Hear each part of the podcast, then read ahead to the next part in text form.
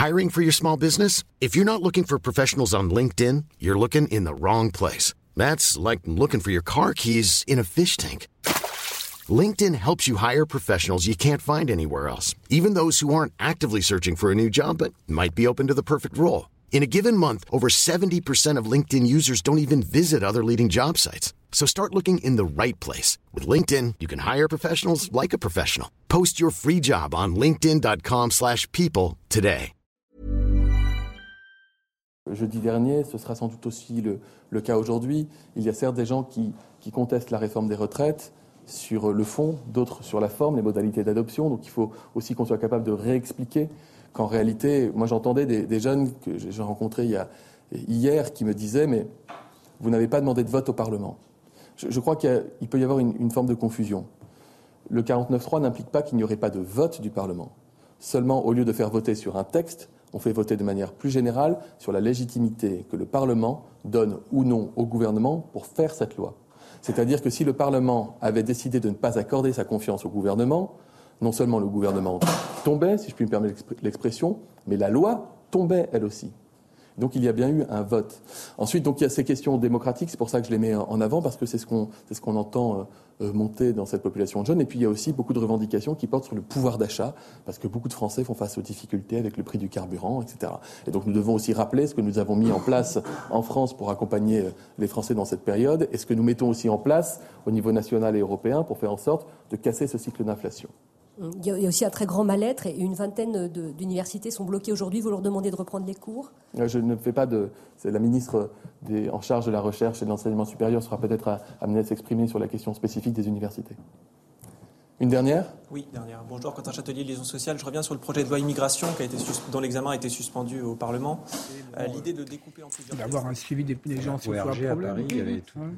Voilà donc pour la prise de parole euh, d'Olivier Véran. Dixième journée de mobilisation et de blocage. Une opinion publique toujours très largement contre la réforme des retraites, le spectre des violences plus que jamais présent. Un dispositif policier inédit face à des éléments radicaux venant notamment de Sainte-Soline ou encore de l'étranger. Nos correspondants dans la capitale, bien sûr, et en région, Rennes, Marseille, Bordeaux, Lyon.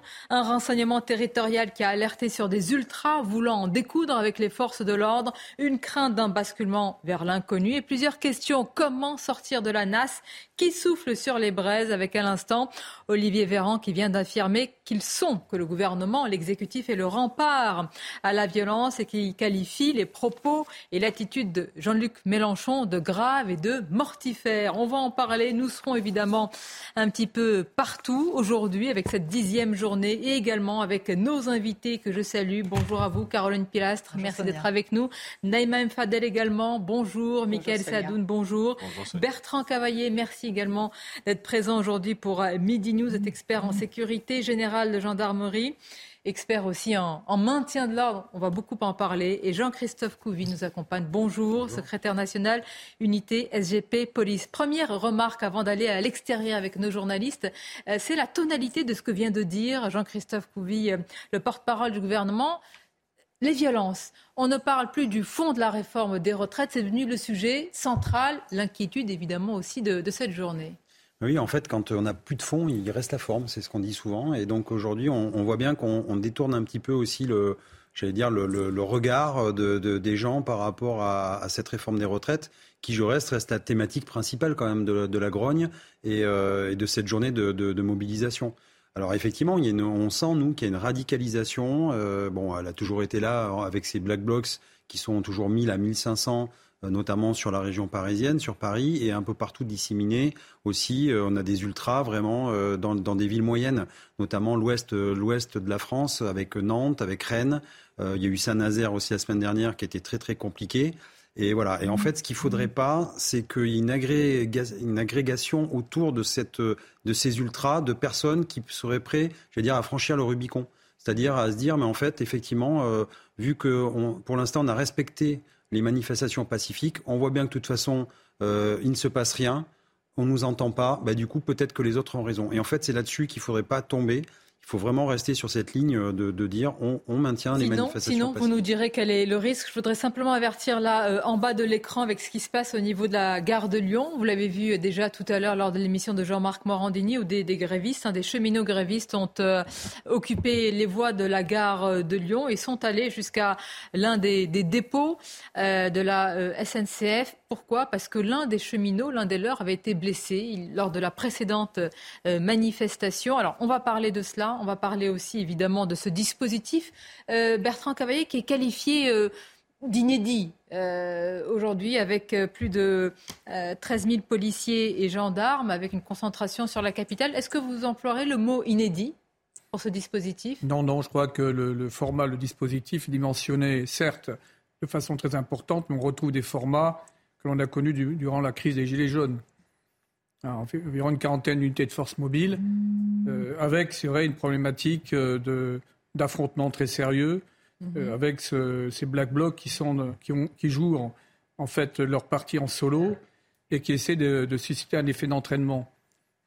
Un effet d'entraînement, et on verra là encore encore pour, euh, pourquoi ou vers quoi? Dans quel état d'esprit C'est important aussi, maintenant que cette journée de manifestation est engagée, et nous serons sur le terrain dans quelques instants. Sandra Buisson, dans quel état d'esprit sont les forces de l'ordre, aussi bien policiers que, gendarmes? Alors ces forces de l'ordre, elles ont constaté effectivement que le mouvement a légèrement euh, changé depuis euh, la semaine dernière, cette manifestation de, jeudi qui a monté d'un cran dans la, dans la violence de ces individus d'ultra-gauche. Les forces de l'ordre qui ont aussi remarqué qu'il y avait pour la première fois des jeunes, des lycéens, des étudiants qui pouvaient se laisser embarquer euh, dans euh, la violence. C'est d'ailleurs une stratégie des individus d'ultra-gauche, d'emmener avec eux euh, des manifestants euh, plus classiques et de les euh, radicaliser. C'est une des alertes du renseignement, selon la note que nous avons consultée. L'autre alerte, c'est de voir des manifestants classiques, des individus eh bien, qui adhèrent à des syndicats, eh bien, se radicaliser et se laisser aller aussi à la violence. Les forces de l'ordre, eh bien, elles, elles sont dans un sentiment où eh bien, ils, ils savent que cette journée risque d'être même plus violente que euh, celle de la semaine dernière. Euh, un policier me disait euh, hier, ça fait très longtemps qu'on n'a pas senti une crainte si forte dans notre hiérarchie d'avoir des blessés en très grand nombre dans les rangs des policiers et des gendarmes. On leur a rappelé de bien porter leur, leur casque, leurs gants en cas d'usage de, de cocktails Molotov. Il y a des points de repli qui ont été établis pour chaque unité si la situation devenait trop violente. Le niveau de tension, effectivement, risque d'être le plus élevé euh, depuis le début du mouvement. Euh, ce policier avec qui je discutais me disait qu'on était arrivé au niveau de violence euh, du 8 décembre 2018. Vous vous rappelez, c'était juste après l'épisode de l'Arc de Triomphe et il y avait eu déjà de multiples cortèges sauvages. Mais alors, à vous entendre, la question n'est pas quel va être le degré de violence, mais c'est un scénario qui a l'air d'être écrit à l'avance. C'est une fatalité aujourd'hui d'avoir des cortèges qui sont noyautés par les ultras, par les black blocs. On parlera aussi ensuite de Sainte-Soline avec aussi un renseignement territorial qui prévient Bertrand Cavalier qu'ils peuvent venir aussi euh, se joindre à ces éléments radicaux. Je pense qu'il faut aussi privilégier une, lecture politique et un piège politique pour la gauche aujourd'hui. Seulement pour la gauche?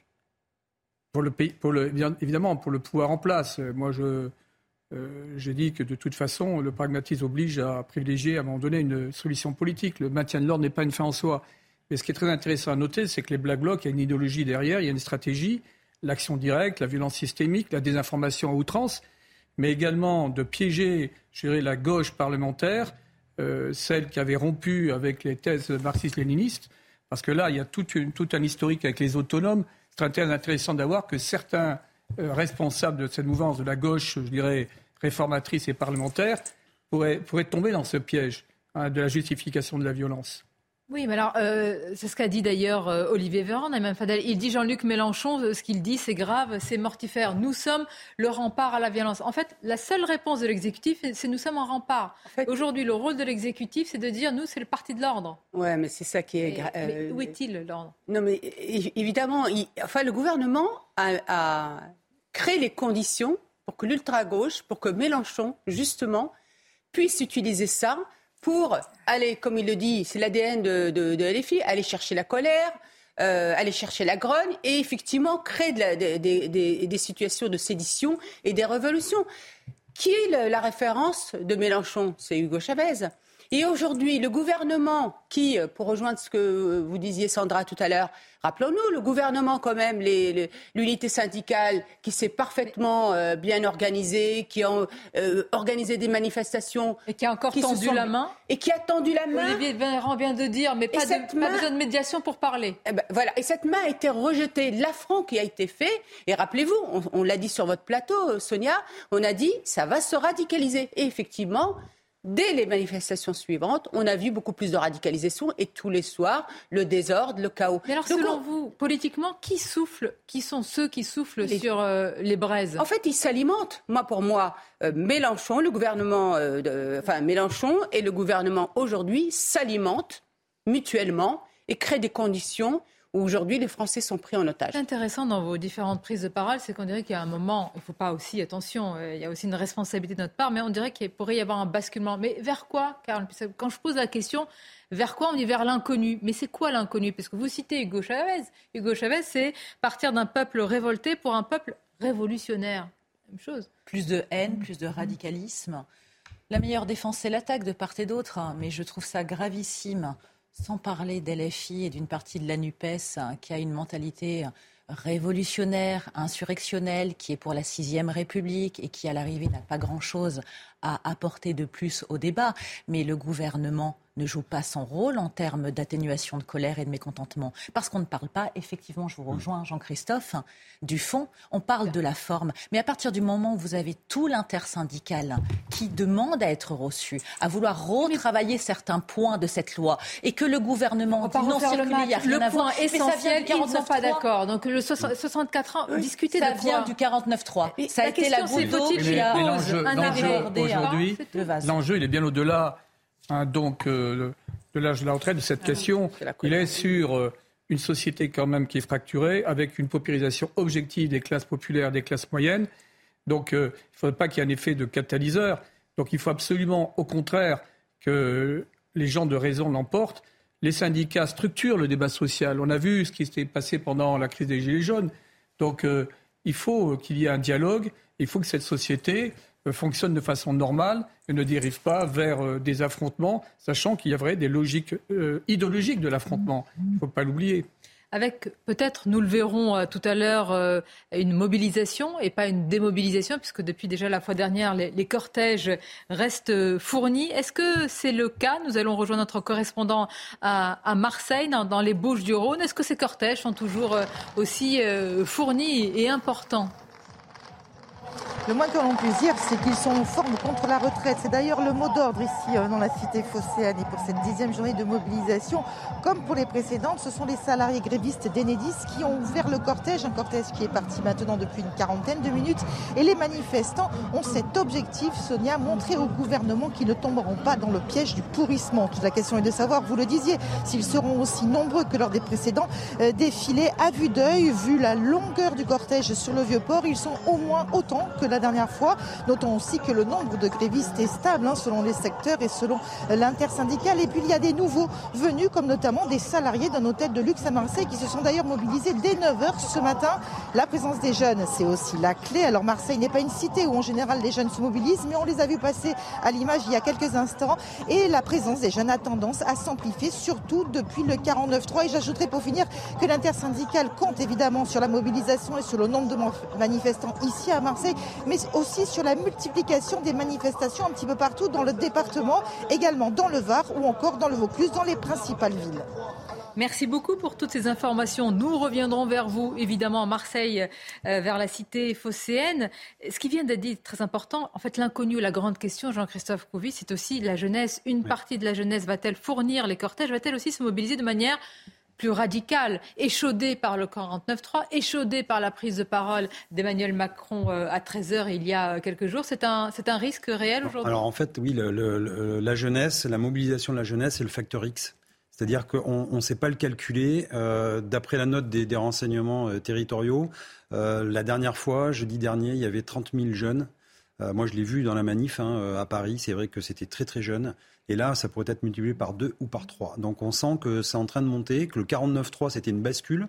Dans, dans, dans, cette histoire et qu'effectivement, quelque part, on leur a vendu euh, en disant la démocratie, c'est une démocratie de façade. On vous a volé le match Et vous voyez bien que de toute façon, quoi que vous disiez, même si vous allez dans la rue pour protester, dans, dans toutes les manières, on va imposer des choses. Et en fait, le Parlement, c'est qu'une chambre d'enregistrement. Donc ça va et donc, et donc du coup, voilà, c'était infusé par aussi euh, l'ultra gauche. Et en fait, il se trouve de l'écho dans les jeunes et en, en disant, vous voyez, c'est nos futurs pour vous. Mm. Voilà. Et on a vu dans les cortèges euh, sauvages en, soirée euh, la semaine dernière, donc effectivement plus de jeunes dans la manif, et dans les cortèges sauvages le soir, des jeunes qui commençaient à se livrer à des dégradations et à, euh, alimenter les, incendies. Et la crainte aujourd'hui, c'est que la, la, présence soit deux à trois fois plus importante et que certains de ces jeunes se laissent aller à des violences galvanisé par effectivement euh, cette crise démocratique, mais aussi par le sujet de la répression policière qui commence à monter également. Et, aussi, euh, Michael Sadoun, une observation avec des primo-manifestants, si on peut dire des gens qui manifestent vraiment pour la première fois et qui descendent dans la rue, à chaque fois, un dixième mobilisation. Il faut le noter, ce que c'est aussi pour les gens, et là je parle des manifestants, j'allais dire, qui, qui, manifestent vraiment contre la réforme des retraites, l'effort qui est fait, l'effort financier, le sacrifice qui n'est pas évident également. Oui, oui, on parlait tout à l'heure du fait que le les violences et les casseurs ne doivent pas recouvrir l'actualité et que euh, l'arbre qui tombe fait toujours malheureusement nécessairement plus de bruit que la forêt qui pousse, mais que le gros phénomène reste quand même ces millions de personnes qui manifestent très modestement et très calmement dans la rue depuis des semaines. Mais le gouvernement n'en parle plus. Oui, bien sûr. Il va parler de... Pourquoi? Parce que les violences, euh, en fait, il y a trois bénéficiaires politiques de ces violences sans qu'elles aillent naturellement trop loin un, le gouvernement, parce que ça lui permet de déplacer le sujet. Deux, la France insoumise, parce que ça lui mm. permet de revenir dans le jeu politique et d'avoir une possibilité de mobilisation révolutionnaire, entre guillemets. Et trois, le Rassemblement national, parce qu'il passe pour une opposition beaucoup plus douce que celle qui se manifeste dans ces cortèges. Pardonnez-moi, quand vous dites bénéfice, ils vont ramasser les cendres d'un pays fracturé. Oui, mais c'est... Mais oui, bien sûr. mais, actuellement, je pense que la, fracturation profite à tout le monde actuellement. Non, moi j'ai un avis euh, contraire. Je crois que ce déchaînement de violence, il va être contre-productif. Euh, il donne l'image d'un État qui, est faible, qui n'assume pas l'ordre. Donc ici, s'empare, soi-disant, du défi de rétablir l'ordre. Euh, ce qui se passe aujourd'hui vu de l'étranger est encore plus calamiteux. Deuxièmement, comme je disais tout à l'heure, euh, il y a un piège pour la gauche réformatrice, la, gauche qui a accepté le jeu parlementaire, c'est d'être tiré vers ce qu'on appelle l'ultra-gauche. Il, il y a bien trois familles dans la gauche. Hein, la gauche traditionnelle, il y a donc euh, l'extrême gauche. Est-ce qu'on en est encore là aujourd'hui? Pardonnez-moi, mais à l'analyse politique, alors qu'on a un pays, alors je fais attention, mais... des fractures tellement profondes, on se demande euh, qui aujourd'hui dans le paysage politique pourrait apporter un début de réponse? Bah, le président. Défi? Bah, non, mais c'est vrai que les fractures sont tellement. Alors, vous allez nous, nous répondre, parce que j'ai interrompu, j'en excuse, Bertrand Cavaillé. On va aller euh, à Bordeaux avec notre correspondant. Même question que j'ai posée justement à notre journaliste à Marseille, c'est-à-dire est-ce qu'il y a une jeunesse, une partie de la jeunesse plus importante dans les cortèges aujourd'hui? Est-ce que c'est ce que vous observez? Et puis aussi qui manifeste contre la réforme des retraites, mais pas seulement, contre ce qu'elle appelle une sorte de, violence face à, par rapport à la démocratie. Alors Sonia, pour l'instant, c'est pas flagrant, en tout cas dans le rassemblement qui a lieu sur les allées de tournée dans le centre-ville de Bordeaux. Euh, on est vraiment au cœur euh, du monde syndical avec euh, la CGT, Force ouvrière, la CFDT qui sont en très très grand nombre aujourd'hui. Pour un départ de cortège, c'est vraiment très impressionnant. Hein. Je pense qu'on est en train de battre des records en matière de, fréquentation pour cette manifestation bordelaise. Euh, on attend ici entre 9 000 et 13 000 euh, euh, manifestants d'après les forces de police. Ce sera peut-être le double.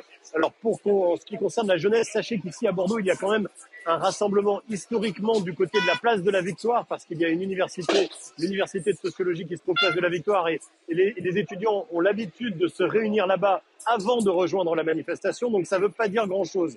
Pour l'instant, la présence des jeunes est assez faible en tout cas sur cette manifestation, mais ça peut évoluer dans le courant de l'après-midi lorsqu'elle se rapprochera de ce bastion, vraiment de ce bastion de la jeunesse à Bordeaux, de la jeunesse qui manifeste qui se trouve à la place de la Victoire. Merci à vous. On sera attentif d'abord, évidemment, c'est important de le rappeler, dixième journée de mobilisation, euh, eh bien, à la mobilisation qu'il va y avoir au cortège, au nombre de, manifestants pour les syndicats et pour la suite, ce sera essentiel. On va rester quand même euh, avec ce qui s'est passé notamment à Sainte-Soline. C'est vrai que la question, euh, Sandra Bisson, et vous allez nous rappeler, puisqu'il y a quand même deux personnes mm. euh, qui sont dans un état critique, ou en tous les cas qui est très grave. la question, c'est pense que beaucoup de gens se la posent. Comment est-ce que des gens, là je parle de, des éléments radicaux qui sont connus pour leur dangerosité, on peut arriver aussi facilement sur zone et je vous laisse parler de Alors, il y a eu 11 euh, interpellations en amont euh, du rassemblement dans les contrôles et on a vu qu'il y avait eu des saisies euh, vraiment énormes de marteaux, de boules de pétanque, de haches, de hachettes, tout ce qui était nécessaire pour, et d'un, monter une ZAD et de deux, s'en prendre extrêmement violemment aux, aux forces de l'ordre. Effectivement, ces individus sont extrêmement rodés à éviter euh, les euh, forces de l'ordre à euh, par ordre tout à fait dispersé et à se regrouper au dernier moment quand ils vont commettre les exactions. Ce que nous a indiqué le procureur de la République à la fin de la journée de, de samedi, c'est qu'il n'y avait pas pu y avoir d'interpellation au moment de ce déchaînement de violence, c'était vers 13h, 12-13h, parce que l'intensité des violences était beaucoup trop forte. Donc euh, les gendarmes étaient là pour maintenir euh, les euh, individus les plus radicaux et les plus violents à distance, parce que la mission c'était qu'ils ne pénètrent pas dans ce chantier de la retenue d'eau pour y tenter d'y établir une ZAD ou de dégrader les installations qui étaient en train d'être mises en place. Maintenant, le travail se fait a posteriori, c'est-à-dire que ce sont les enquêteurs en judiciaire qui vont essayer d'impliquer chacun des ultras qui ont commis de violences sur les faits qu'ils ont commis. C'est difficile parce que, vous le savez, ils ont des techniques très poussées. Euh, ils ont même des techniques proches de celles des forces de l'ordre. Un, CRS me disait hier, mais vous savez, quand on voit l'image fournie par la gendarmerie, on voit une colonne d'individus euh, tout vêtus de noir, euh, masqués avec des gants, montés à l'assaut des forces de l'ordre. Et en fait, ils ont la même organisation que nous, c'est-à-dire que le premier protège, le deuxième agit, le troisième c'est pour le ravitaillement.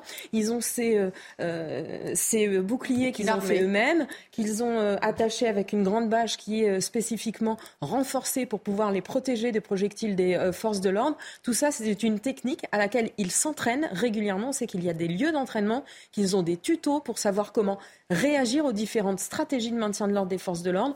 J'avais assisté une fois à un procès euh, d'un individu ultra radical qui était accusé de violence précisément sur euh, un effectif des forces mobiles et il avait dans son téléphone un schéma d'un CRS avec des flèches qui indiquaient où taper, où frapper pour faire le plus mal possible.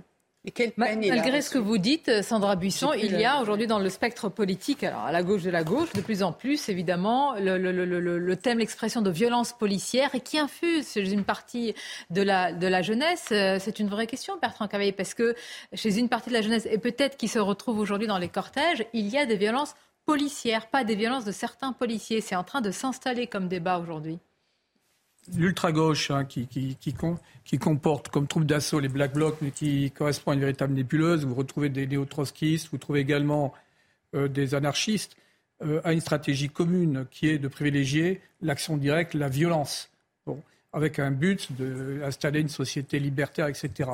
Bien. Il y a forcément une certaine fascination de cela au sein de la jeunesse. La jeunesse est toujours contestataire. Donc euh, l'enjeu aujourd'hui, c'est au travers d'ailleurs d'une manœuvre de désinformation très construite, avec des manipulations. Euh, c'est absolument édifiant ce qui se dit depuis euh, plusieurs semaines et notamment depuis plusieurs jours, notamment sur ce qui s'est passé à Sainte-Soline, on est sur une inversion caractérisée dans laquelle d'ailleurs tombent certains responsables. Bien. Donc c'est vrai qu'aujourd'hui, on verra si une partie de cette jeunesse eh euh, tombe dans, hein, dans, ce piège et, et rejoint ces éléments ultra-violents. Maintenant, pour revenir sur la question de Sainte-Soline, vous avez une implantation déjà depuis, depuis des années d'éléments très radicaux qui servent donc de point d'appui. On ne peut pas tout contrôler dans la profondeur. Donc, on les connaît, vous dites, depuis des années Non, non, mais on en connaît une partie, mais les, milliers qui ont, qui, ont convergé, on ne les connaît pas tous. D'aucuns d'ailleurs venaient de Paris, avaient participé aux événements de la semaine dernière. Et après, ce qui s'est passé, c'est qu'il y a eu trois, trois donc, euh, euh, cortèges qui se sont constitués, mais mêlant les activistes à des manifestants dits pacifistes, pacifiques, bien que l'invitation soit interdite. Ils ont donc pu approcher du périmètre tenu par les gendarmes, et là, eh bien, les ultra-gauches sont partis à l'assaut, et ça a été un déchaînement de violence. Une question, quand on est un manifestant euh, pacifique, est-ce qu'on reste à côté des casseurs, des fauteurs de troubles, de ceux qui sont munis de boules de pétanque? vous avez une vraie question. Alors, mais vous avez deux choses très importantes. La première, c'est que c'est une manifestation interdite, qui fait l'objet d'une contravention. Mais plus encore, dès lors qu'il y avait eu, trouble à l'ordre public, donc ce, rassemblement constitue un attroupement, il tombe euh, dans le cadre de l'article 431-3 du Code pénal. On peut, citer tous les alinéas. Non, mais si vous voulez, le problème, c'est que tant que les magistrats ne retiendront pas les articles, notamment 431-4, la participation à l'attroupement, C'est un Mais délit. comment Mais vous faites sur une zone qui n'est pas délimitée ainsi? Comment vous faites pour empêcher euh, Le ce type de syndicat de, la convergence? magistrature lui-même a dit, par rapport à- aux dernières manifestations, à ceux qui ont été arrêtés, il a dit il ne faut pas les criminaliser. Donc il y a un problème. C'est-à-dire qu'on a beau prendre par tous les, tous les côtés, j'allais dire, mais en fait, on n'y arrivera pas parce que de toute façon, il y a un laxisme dans ce pays qui fait que l'État Mais quel que droit. soit le Non, mais- gouvernement, tout gouvernement est confronté à des Laxisme, troubles. pardonnez-moi. De tout à l'heure, on dit dispositif policier, peut-être pas inédit, mais conséquent. On, regardez. Mais là, on parle de 1000 à 1500 personnes Mais- qui sont toujours les mêmes, hein, qu'on a retrouvées dans les a- manifestations jeudi dernier, qui sont allées à Sainte-Céline. Comprenons, les forces de l'ordre sont confrontées à une difficulté qui est récurrente. C'est que lorsque les sommations sont faites, elles visent à obtenir des manifestants dits pacifiques, leur dispersion, leur éloignement. Ils restent sur place alors qu'ils sont déjà en infraction. Et là, ça facilite l'action des ultras. D'où ma question euh, jusqu'où va leur pacifisme? Non, Bon, on y répondra. Non, mais c'est une question légitime. hein. Attention, ça ne veut pas dire euh, qu'il s'agit ça, de délégitimer ces rassemblements-là. Là, nous parlons de servi C'est autre chose. Une pause et on se retrouve avec nos journalistes, nos correspondants un petit peu partout dans la capitale et les régions. Dixième journée de mobilisation de blocage. On écoutera aussi les syndicats qui vont prendre la parole. Dixième journée de mobilisation et de blocage que nous vivons euh, en direct avec nos journalistes, nos correspondants euh, sur euh, CNews. On va prendre la direction de la ville de Rennes. hein. C'est l'une des villes, en tous les cas, où il y a beaucoup d'attention, comme Nantes, comme cela a été signalé par le renseignement territorial. On y retrouve notre correspondant pour décrire ces, images avec ces bennes à ordures. Euh, je pense que c'est un, début de cortège qui sont ici déplacés. Oui, exactement, Sonia. Alors, euh, écoutez, on se retrouve euh, en pré-cortège, j'ai envie de vous dire, où depuis à peu près une dizaine de minutes, euh, des individus euh, masqués ont pris quelques poubelles et, là, vous voyez comment ça les jeter par terre en ce moment en direct sur les images. On sent que la tension est montée d'un cran alors que cette manifestation était extrêmement calme jusqu'à maintenant. Il faut dire que la journée avait commencé avec beaucoup de blocages dans les rues de Rennes, avec des blocages sur le périphérique notamment et aussi euh, dans les dépôts de bus, ce qui fait que les gens ce matin étaient dans une sorte d'ambiance extrêmement étrange. C'est-à-dire que la ville était complètement éteinte, il n'y avait que des gens à pied et, euh, en vélo. Et là, euh, pour aller au travail, et là vous voyez que euh, on monte d'un cran euh, dans, on va dire, dans la tension ici. euh, Les, vous voyez que les, ces, ces individus cagoulés sont passés juste à côté des CRS avec les poubelles comme une forme de provocation. Et en même temps, il se passe pas grand chose de plus depuis tout à l'heure. C'est-à-dire qu'on sent juste que la tension monte. Et euh, tout le monde redoute ça. hein. Je peux vous dire, j'ai rencontré pas mal de commerçants ce matin qui me disaient même quitter leur magasin et revenir après et en espérant de ne pas constater trop de dégâts. Effectivement, et avec euh, bah, ce cri qu'on vient d'entendre de la part de l'un des, euh, des manifestants, si on peut les appeler ainsi, ça c'est des individus cagoulés aux armes, Jean-Christophe Couvis. Oui. Que Bah oui, c'est ce que j'ai entendu, euh, aux armes. Et dans pas longtemps, il va y avoir alors, soit des jets de projectiles, ils attendent d'être Oui, un bah, peu plus nombreux, soit des feux de poubelle, voilà. Ah, on, accepté. voilà, on déplie les, les- les parapluies pour se protéger, des caméras, et après, ça va être que des horaires judiciaires. Quand on va les interpeller, on va dire ah non, mais regardez, on n'a rien contre eux. euh, Là, ils, ils en leur colère, euh, voilà, ben non. Ils sont en pré-cortège, donc ils sont vraiment en tête de cortège, en début, identifiés, identifiables si je puis dire, en tous les cas assez. euh, ils passent devant les, les forces de l'ordre. Voilà, Bah, pour on est l'instant, dans ils n'ont pas, commencé. Non, mais fa- Donc forcément, sûr. là, on peut pas intervenir, puisqu'il y a, il y a, il faudrait bien sûr qu'on puisse aller au contact et dire voilà, on enlève les barrières, enfin le- le- le- les poubelles, parce que ça fait un, dire, ça fait des barricades. Et il va sûrement y avoir ou le feu, ou on va s'en servir après comme bouclier pour aller au contact des forces de l'ordre et lancer des projectiles. Donc soit ce qu'il faudrait faire, c'est intervenir, sauf que pour l'instant, ben, regardez, mes collègues sont pas non plus euh, très très nombreux pour intervenir. Et si on intervient, il y a aussi des gens qui, qui sont pour rien et des badauds. Donc c'est très, c'est le, le maintien de l'ordre, c'est ça en fait. C'est toujours un équilibre. Euh, c'est toujours délicat. Il faut toujours euh, se jauger et surtout, euh, j'allais dire, c'est des fois accepter aussi un certain désordre jusqu'au moment où on siffle la fin de la récré. Mais là, encore une fois, les policiers, c'est pas eux qui prennent les initiatives. Il y a une force publique qui leur dit on intervient ou on n'intervient pas. Pourquoi? Parce que cette force publique ou l'État a le monopole de la violence légitime. Et c'est ce qui est en train d'être remis en cause hein, par euh, l'extrême gauche, et là je parle de la politique, qui affirme, Michael Sadoun, qu'il y a aujourd'hui une violence qui est illégitime. Et là, on bascule dans autre chose quand on dit cela. C'est-à-dire que l'État n'a plus finalement cette, euh, bah, ce devoir aussi de protection qui est le sien, cette obligation. Oui, tout à fait. Euh, l'extrême gauche joue un rôle extrêmement ambigu vis-à-vis des casseurs et des violents. Alors Jean-Luc Mélenchon ne dira jamais je suis derrière les casseurs, je suis derrière les violents. Par contre, il va beaucoup plus se focaliser sur les moyens qui permettent de lutter contre ces violents que contre ces violents eux-mêmes. C'est-à-dire que depuis quelques jours, on a bien vu que l'extrême gauche était beaucoup plus mobilisée par euh, les Bravem à Paris ou par les interpellations et les gardes à vue qu'ils disent abusives euh, que par les casseurs eux-mêmes. Euh, on parle seulement de 11 interpellations, je crois que Sandra nous a dit tout à l'heure, en, amont à Sainte-Soline sur une présence des, manifestants violents qui étaient de 1000 ou 2500, je crois, annoncés. Donc on est dans une disproportion de la violence autorisée pour le citoyen et de la violence autorisée pour l'État qui protège. Avec Sandra Bobisson, un, focus, en tous les cas une attention particulière portée sur certaines villes et Rennes fait partie de cette liste-là. Oui, euh, selon euh, la note des renseignements qu'on a pu euh, consulter, effectivement, les autorités s'attendent à ce que les Black Blocs, les ultras, les radicaux violents qui viennent de l'étranger, qui étaient pour certains ce week-end à Sainte-Soline, vont venir à Paris, mais aussi dans certaines villes de province. Les renseignements qui craignent des incidents graves dans une cinquantaine de villes, notamment celles où eh bien, l'ultra-gauche en a fait son bastion. Et notamment, il y a effectivement Rennes et Nantes qui sont venus pour être des bastions de l'ultra-gauche. Et c'est là, en général, que les euh, premiers euh, débordements arrivent dans les euh, grandes manifestations. Ce qui est particulièrement dur pour les forces de l'ordre, Caroline Pilas, c'est qu'ils sont aussi des manifestants. Ils font aussi partie de cette France en colère contre la réforme des retraites. Donc ils sont à la fois, j'allais dire, partie prenante de ces cortèges et et c'est leur mission, c'est leur travail aussi d'être évidemment un rempart. Alors là, eux, ils, le sont vraiment sur le terrain contre cette violence qui s'exprime.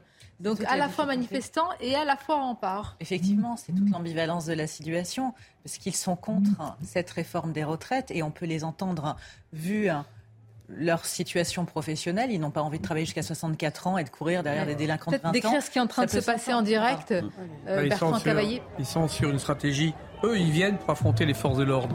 Ils ne sont pas sur la question des retraites. Ils vont tout faire pour euh, euh, susciter l'affrontement et ils s'y préparent.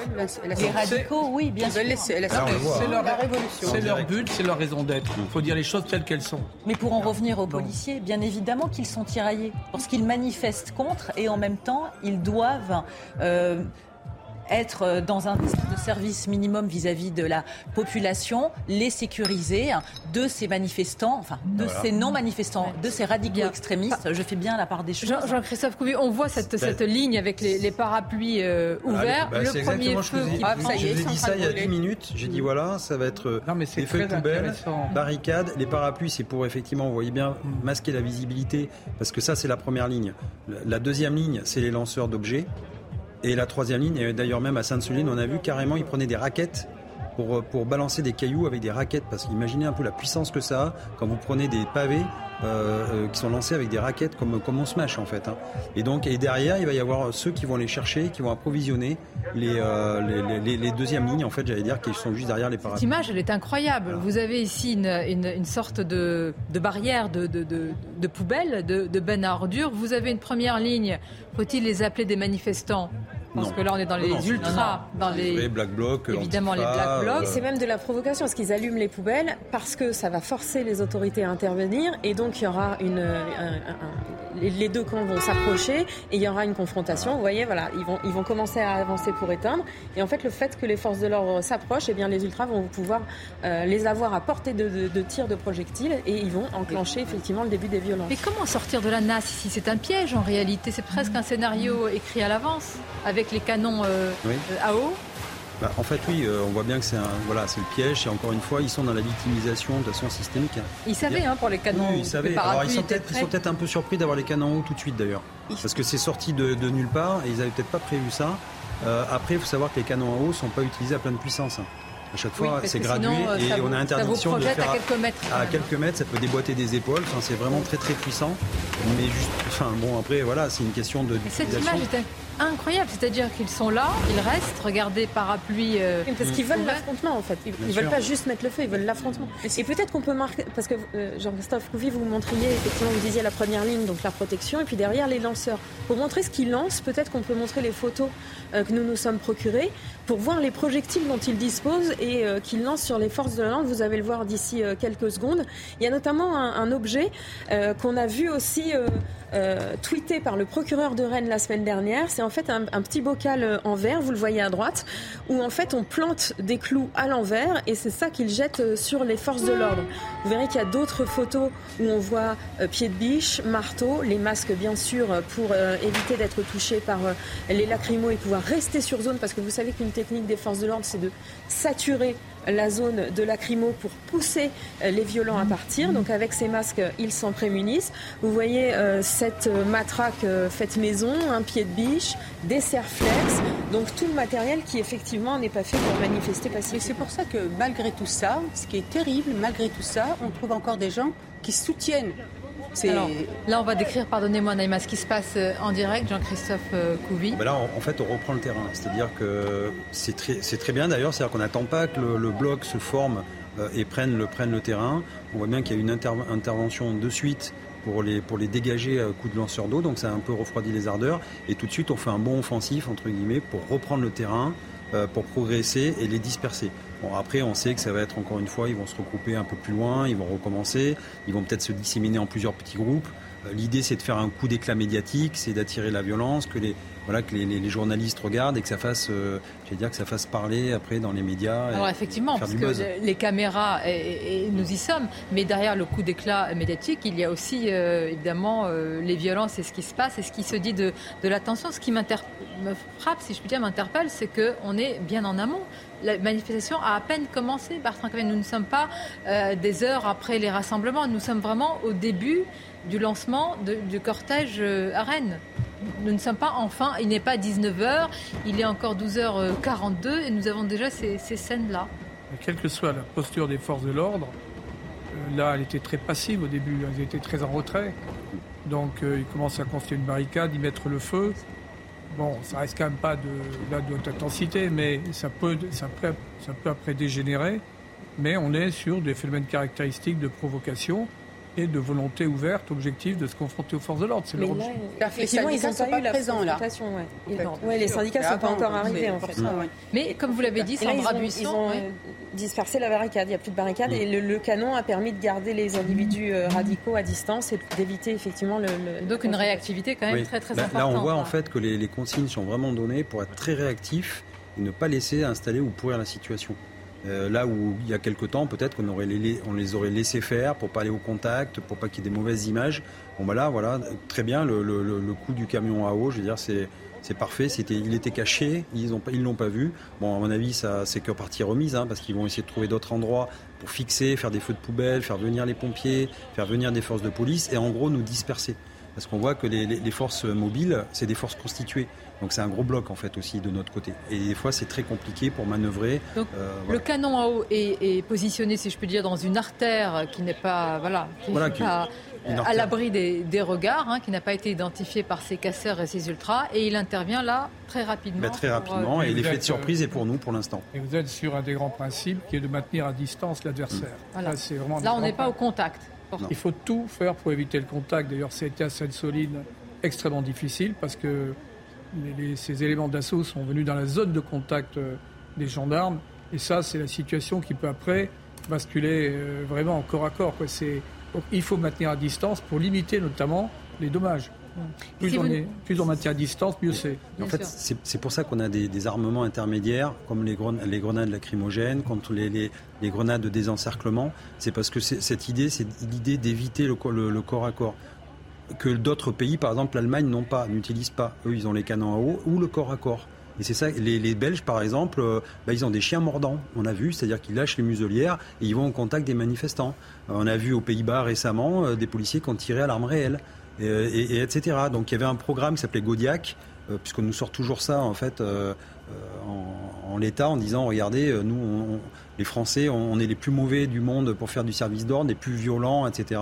Sauf qu'en fait, les autres pays en reviennent parce que la désescalade, ça marche pas forcément. C'est un tango à deux. Si les, manifestants sont d'accord pour être avec vous et pour, pour, pour négocier, ça se passe bien. Dès lors qu'il y a de la tension, mais forcément, vous pouvez plus avoir de ce contact.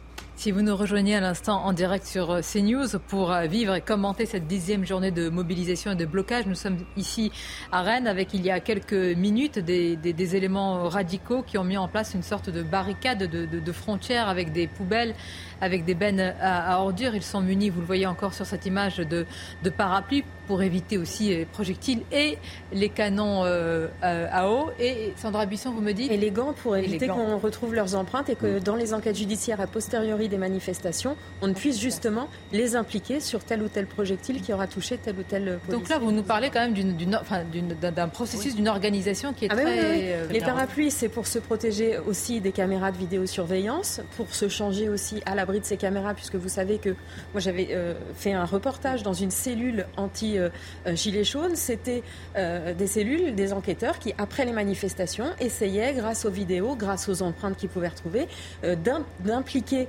les individus qui avaient commis des violences ou des dégradations et, de recueillir des preuves. Et donc, ils regardaient aussi toutes les particularités des vêtements. Et vous savez que ce qu'on a appris, c'est que certains individus d'ultra-gauche, pour être sûr qu'on ne les retrouve pas, donc on le sait, hein, c'est devenu très connu, ils se changent donc soit à l'abri des parapluies, soit à l'abri à l'abri des grandes bâches qu'on prend pour des bâches de revendication syndicale, qui sont en fait des bâches de protection vis-à-vis des projectiles et pour leur anonymat.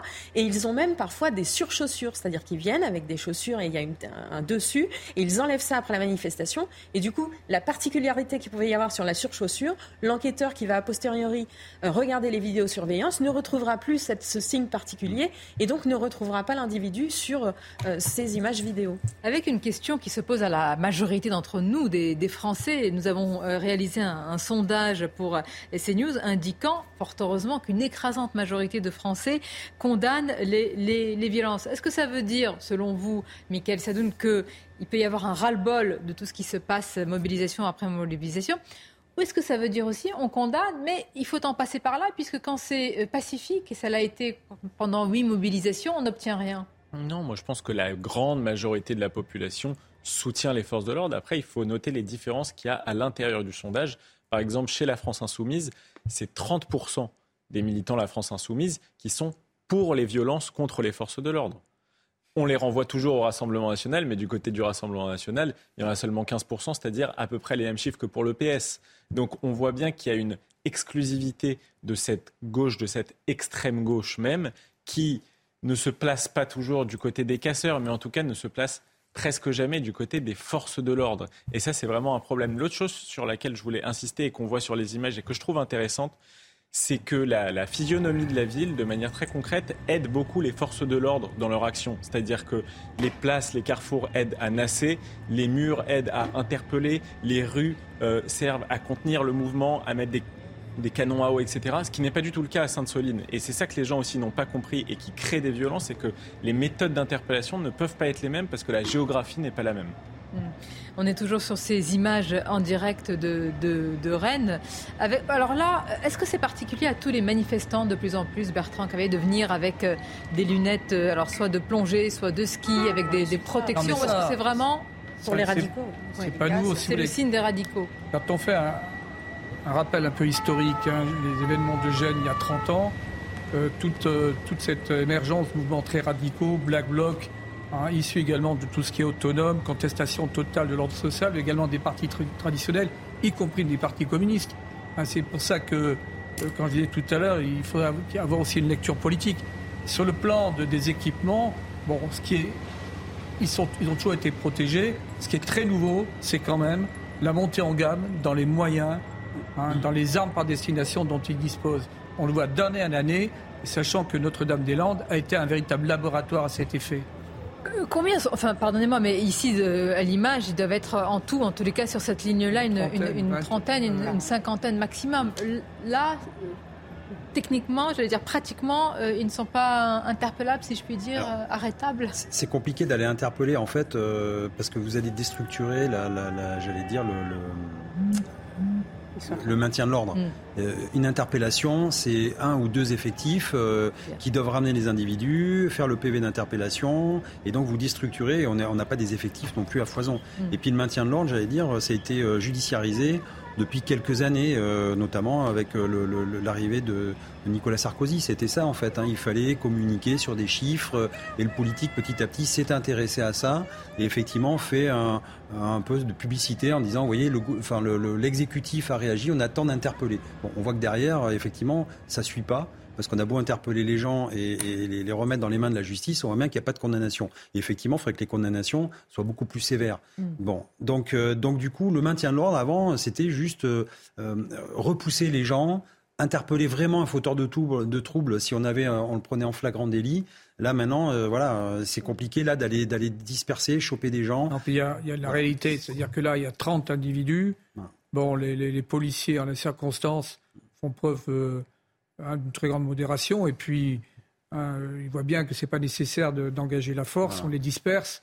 Ce serait intéressant d'ailleurs de savoir quelle est l'interaction avec le réseau, avec les organisateurs et le service d'ordre des organisateurs. Parce que là aussi, sur Paris, ça va être également très intéressant ce soir. Je me demande ce soir, après tout cela, que va décider l'intersyndical. Parce qu'on voit bien ce matin, et d'ailleurs c'est un discours responsable de Laurent Berger, Caroline Pilas, qui dit médiation. Euh, le leader de la CGT, qui sera plus bientôt euh, Philippe Martinez, dit la même chose. Olivier Véran dit médiation, non, parce qu'on euh, n'a pas besoin de cela pour, pour parler. Donc, probablement que de nouvelles journées d'action vont être décidées. Donc après la dixième, la onzième, la douzième. Nous sommes rentrés dans un cycle pour moi, dans un engrenage qui ne va pas s'arrêter de sitôt. On sait que faire grève, ça coûte cher, malgré le fait que la CGT a réussi quand même à récupérer une grosse cagnotte, mhm. et de part des personnes non syndiquées hein, et transpartisans. C'est quand même très important de le dire, hein, secteur privé comme secteur public. Mais la réponse du gouvernement, n'est pas là une fois de plus. Évidemment que l'intersyndicale, jusqu'à présent, se conduit très bien. Ils veulent continuer à négocier, ils veulent une main tendue. À partir du moment où le gouvernement leur dit on vous reçoit, mais circulaire, il n'y a rien à voir, on ne retravaillera pas certains points de cette réforme. Donc, puisque chacun campe sur ses positions, comment voulez-vous qu'il y ait une réelle négociation?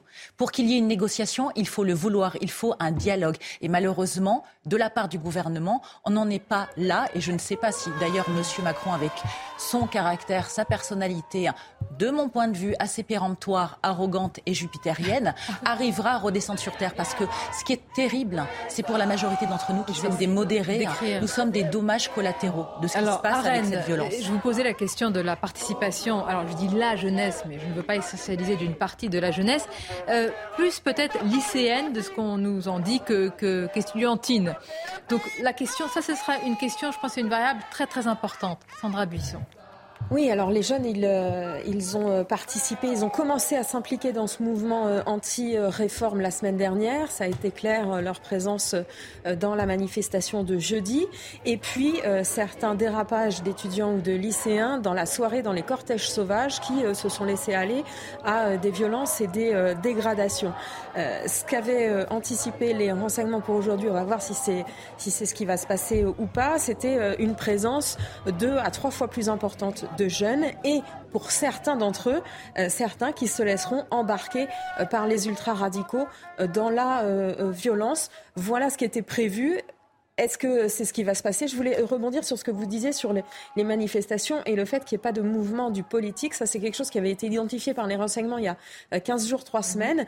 Et on avait lu dans une des notes que eh bien, le fait que les manifestations soient considérées comme sans effet, euh, sans, il n'y avait aucun effet de ces manifestations qui se passaient pourtant euh, extrêmement bien, hein, que ce soit euh, en région ou à, Paris, eh ça allait attirer de plus en plus de, radicaux. À cette époque de cette, note, on n'avait pas encore eu le 49.3. Il avait été écrit que si il y avait une utilisation du 49.3, eh bien, il y aurait des violences et des, des prises à partie de députés et d'élus. Donc le 49.3 a agi comme une sorte d'allumette qui a été craquée sur un baril de poudre à Rennes où on a vu la situation euh, qui s'est euh, tendue.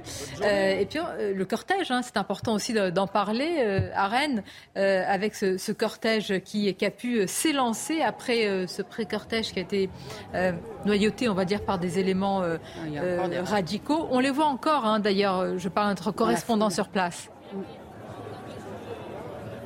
alors Sonia, le cortège était parti déjà depuis bien longtemps. En fait, le cortège était presque arrivé à son point d'arrivée. Mais euh, malheureusement, bah, juste avant euh, d'arriver, euh, on va dire une cinquantaine d'individus masqués a commencé à prendre des poubelles pour pouvoir, en gros, provoquer les forces de l'ordre.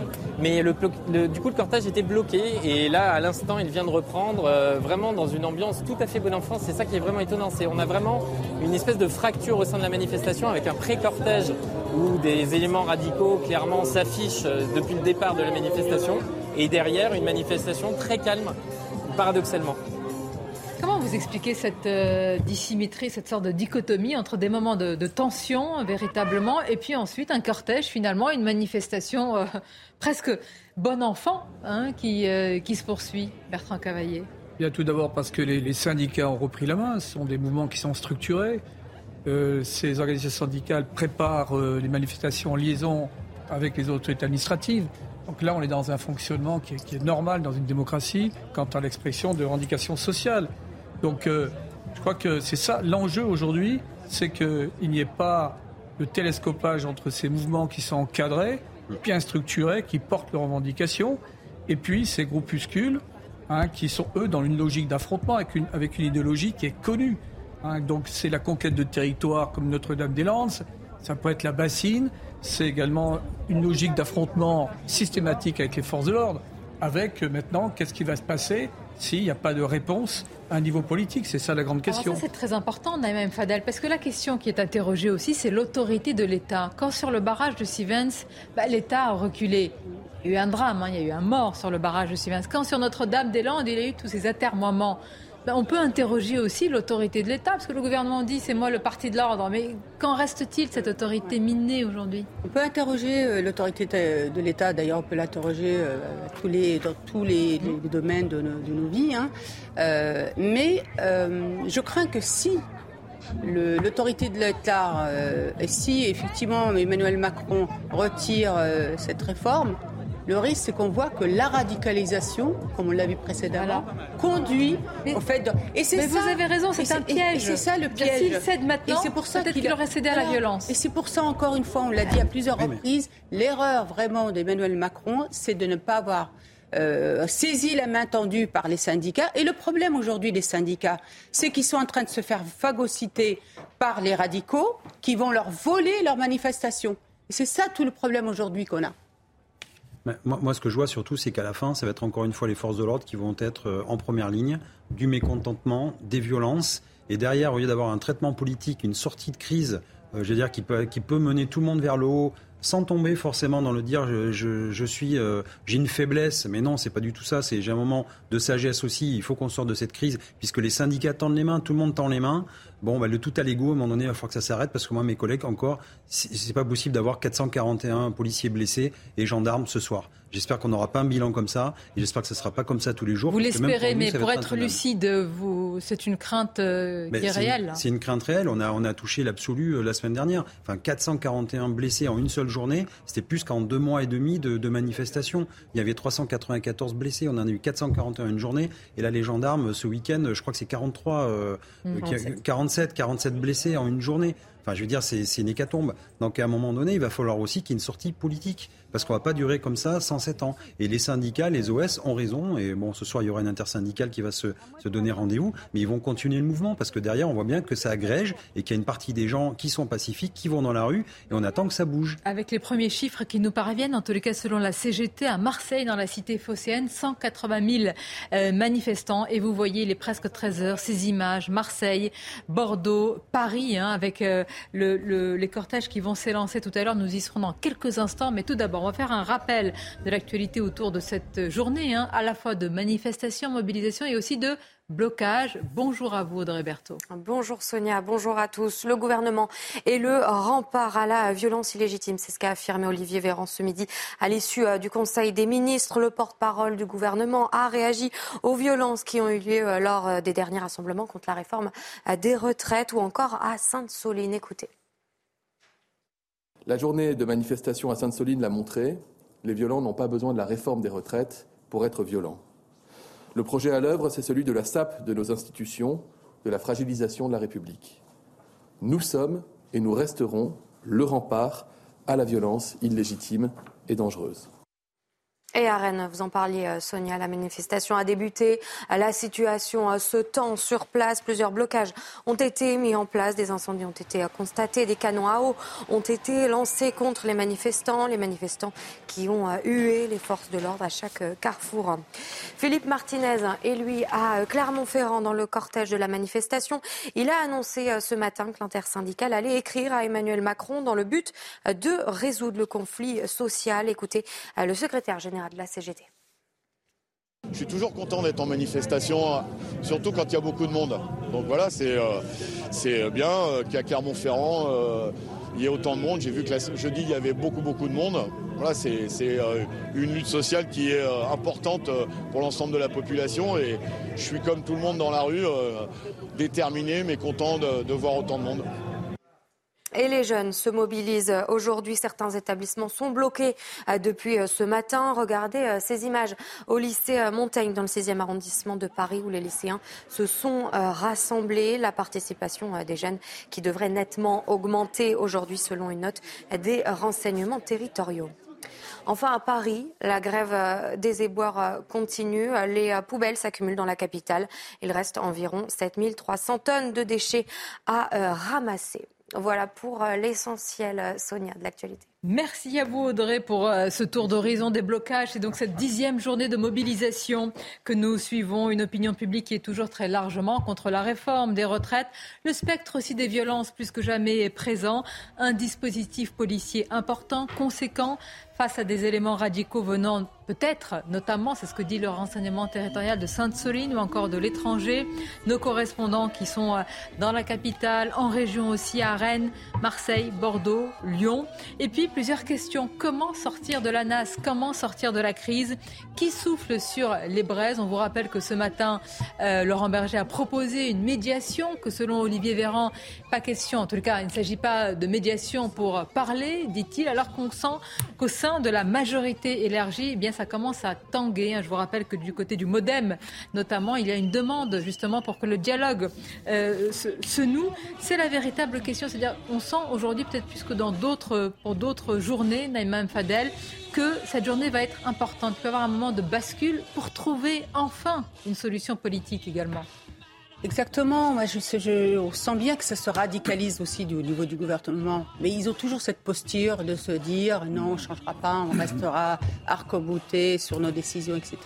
Sauf qu'aujourd'hui, on voit bien qu'on est un, un, un, basculement où sais pas comment on va s'en sortir. Vous savez, ce qui est important aussi, euh, Sonia, moi, j'ai rencontré des personnes qui, pour la première fois, font grève. Des, des classes moyennes mhm. et qui m'ont dit une chose, ils m'ont dit mais en fait c'est même pas contre la réforme, c'est toute cette accumulation de colère et de grâce. Et je vais même vous dire autre chose. Pour eux, c'est le premier quinquennat, en fait. Dès le premier quinquennat, ils étaient en colère, mais qu'ils ont eu le sentiment que l'élection présidentielle, la dernière, en fait, leur a été volée. Et que justement, ils ont dû voter par défaut. Direction Marseille, on va retrouver notre correspondante avec les premiers chiffres qui sont annoncés, du moins par la euh, euh, CGT, et des cortèges qui restent fournis. Il n'y a pas à l'heure actuelle de démobilisation, alors que je le rappelle, nous parlons d'une dixième journée de contestation contre la réforme des retraites.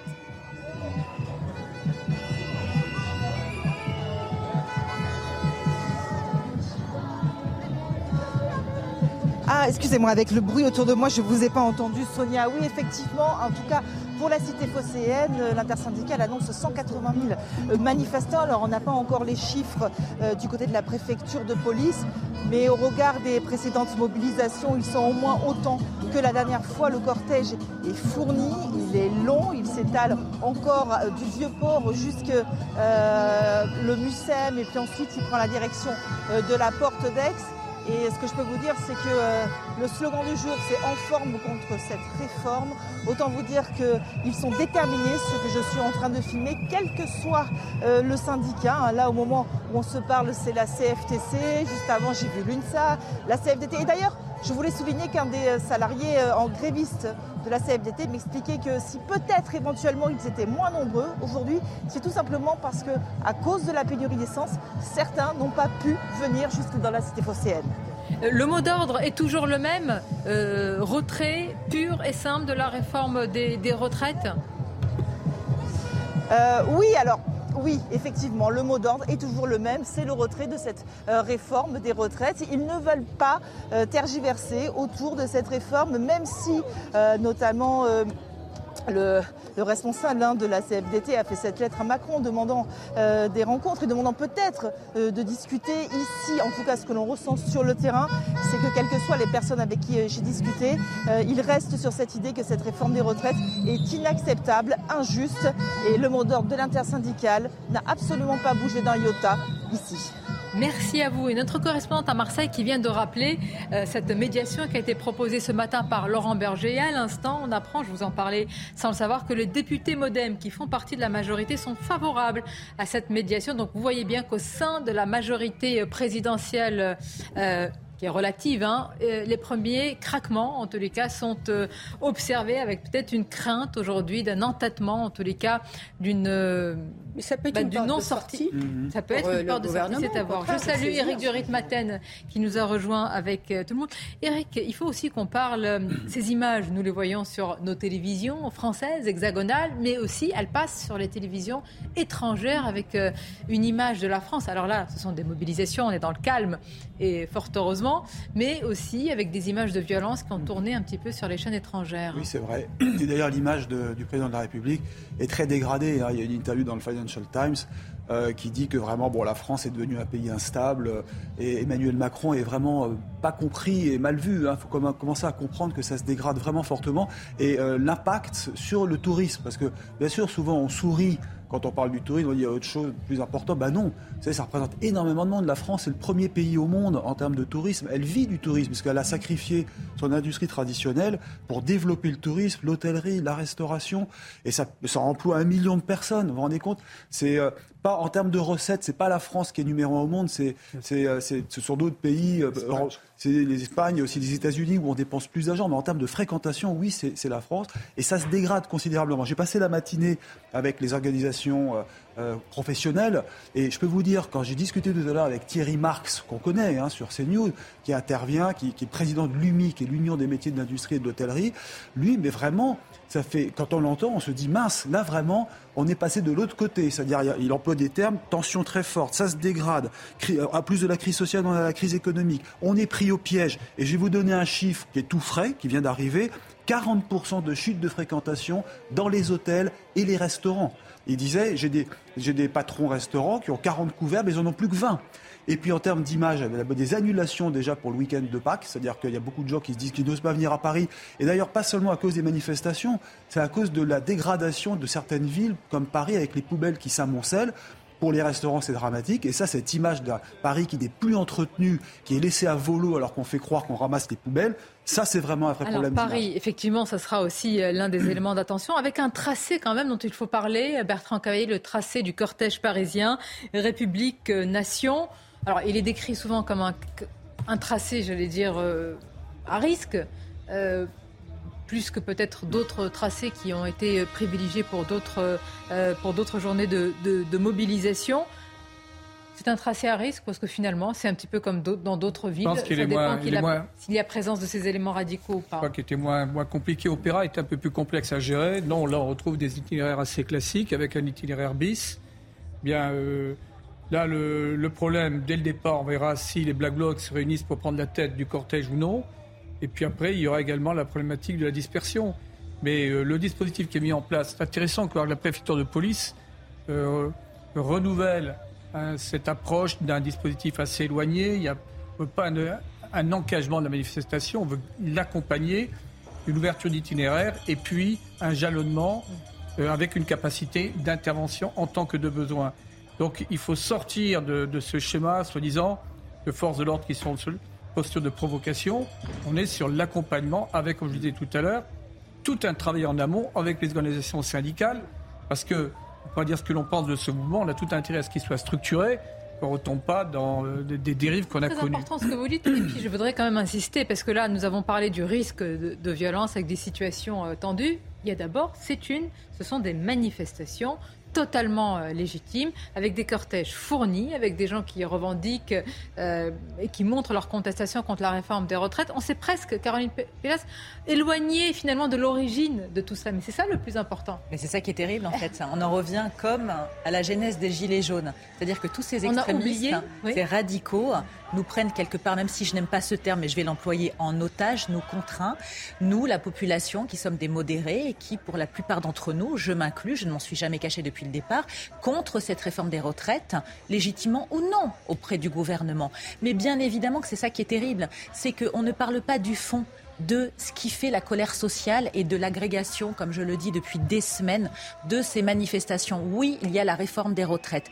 Oui, nous, nous avons besoin, selon moi, d'une réforme des retraites pour sauver notre système et euh, notre, oui, euh, euh, enfin, le système, pardon, par répartition, mais pas faite comme ça, à la hâte, avec cette attitude. et en fait, le gouvernement une médiation, ne répond pas. une médiation autour de la table, l'exécutif, les syndicats. Mais de quoi vont Forcément, il y a une pause ah bah, on ne peut pas faire une médiation sans qu'il y ait une pause. Évidemment, le ça veut dire quoi euh, Ça veut dire quoi par rapport au Conseil constitutionnel moi, qui va je, Moi, je pense que le gouvernement, de toute façon, ne reculera pas sur les 64 ans.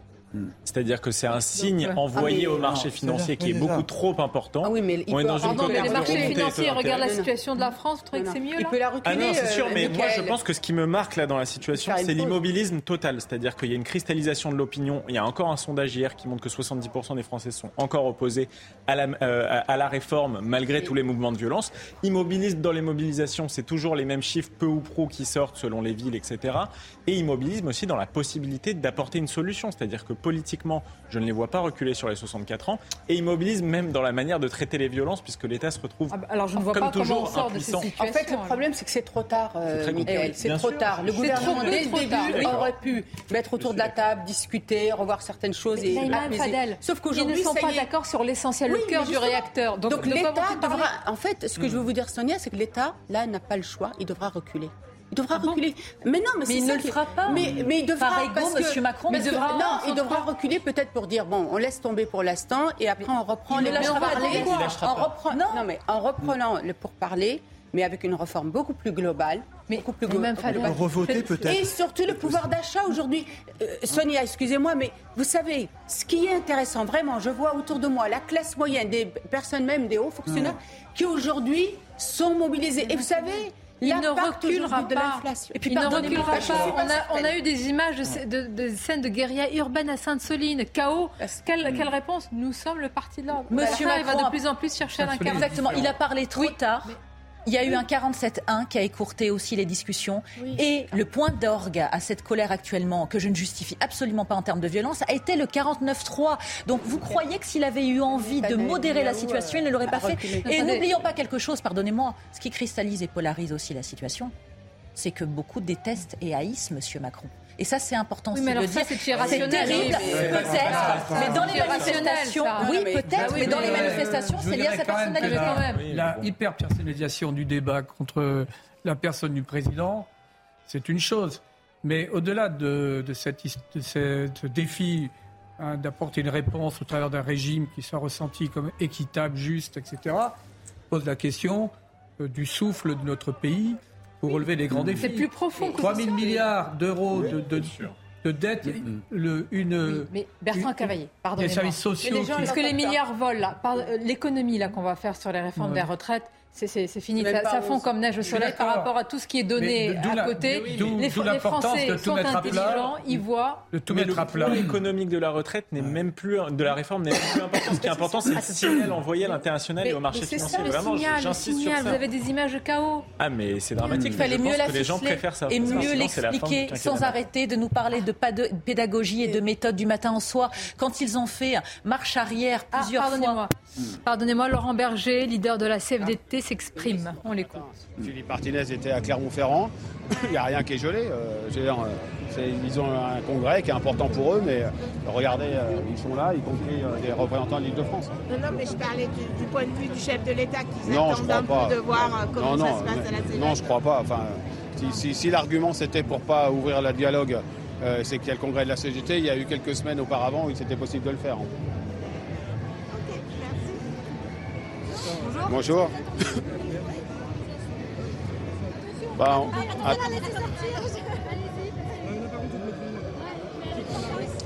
bah, cette journée de mobilisation, c'est cette journée de mobilisation, c'est une nouvelle démonstration qu'il y a une contestation sur euh, cette réforme des retraites et sur notamment euh, particulièrement le, passage de 62 à 64 ans. Et euh, les chiffres qu'on a, c'est que c'est une mobilisation qui est encore très importante, qui en baisse par rapport à jeudi, mais ce n'est pas une surprise parce que depuis le début de la mobilisation, il y a des journées plus hautes et des journées plus basses. Mais voilà, c'est encore très nombreux, encore très soutenu par la population et avec euh, une population qui continue de rejeter très massivement cette réforme des retraites. Vous avez demandé une médiation,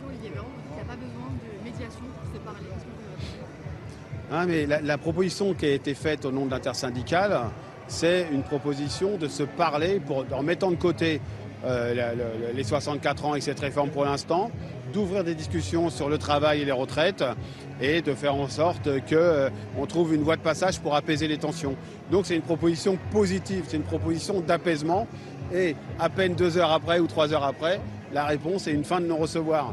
Mais ça, va commencer à suffire, les fins de non-recevoir à la discussion, au dialogue. Il va falloir s'interroger sur qui ne veut pas le dialogue.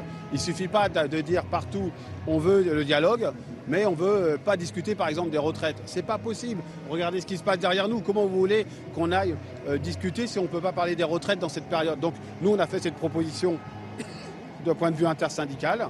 On va écrire y compris sur cette proposition d'ici la fin de la semaine. Et l'idée, c'est euh, qu'on puisse enfin apaiser les choses. Mais c'est insupportable que la réponse soit un fin de non-recevoir.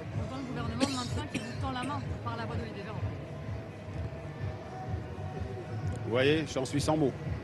Non, mais c'est, on ne peut pas dire, quand on fait une proposition comme ça, qu'on nous tend la main.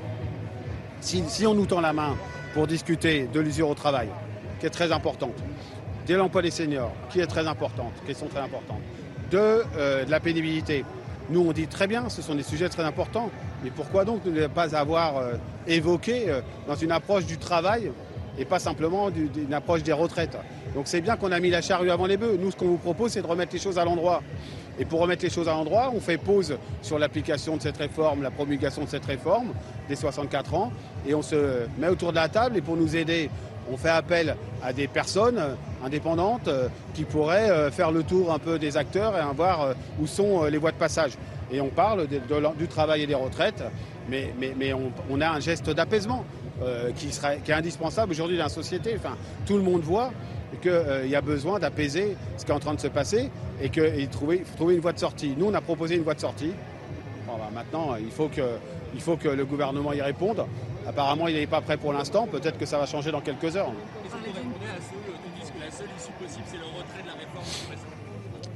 Mais oui, mais je pense qu'il ne faut pas que cette réforme s'applique, mais qu'il faut qu'on fasse des propositions alternatives. Euh, et que pour ça, il faut se remettre autour de la table.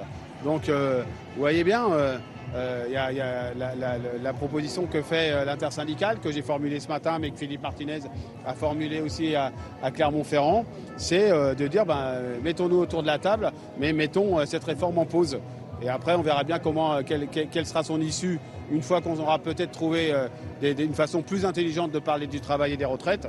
Et, sinon, ben, le gouvernement fera ce qu'il veut.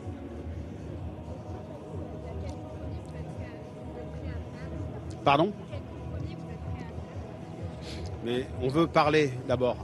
Et les compromis, la, la, CFDT par exemple, sur le financement des retraites, elle a fait tout un tas de propositions. Il y en a une qui n'a jamais été exploitée vraiment, c'est qu'est-ce qu'on fait de sérieux, de très sérieux, autre chose qu'un CDD, un CDI senior qui a déjà été expérimenté, qui est juste un effet d'aubaine, euh, ou autre chose que mesurer la, difficulté de l'emploi des seniors qu'on connaît déjà? Qu'est-ce qu'on fait pour vraiment améliorer l'emploi des seniors? On sait, c'est pas moi qui le dis, ce sont des économistes très orthodoxes qui disent un taux d'emploi des seniors de 10 points supplémentaires, 10 points de plus, c'est euh, le financement de, de, besoin de financement de la réforme des retraites. Donc c'est une des pistes. Il y en a d'autres possibles, mais euh, on ne va pas commencer à, discuter. On nous refuse une médiation, on nous refuse de discuter des retraites, et vous voudriez que je vous dise euh, quel serait le compromis? Il n'y a pas de compromis pour l'instant. Le compromis, c'est que le gouvernement ne veut même pas discuter des retraites avec nous, alors que depuis pour la dixième fois, on fait une journée de mobilisation qui est extrêmement suivie. Donc si avec tout ça, il n'y a pas prise en compte à la fois la mobilisation sociale, à la fois la difficulté dans l'opinion pour accepter cette réforme et en plus d'une forme de tension qui est en train de monter dans notre pays, qu'est-ce que vous voulez que je vous dise? C'est insupportable. Bah aujourd'hui, comme tout le monde, je crois, il faudrait être complètement inconséquent pour ne pas les redouter.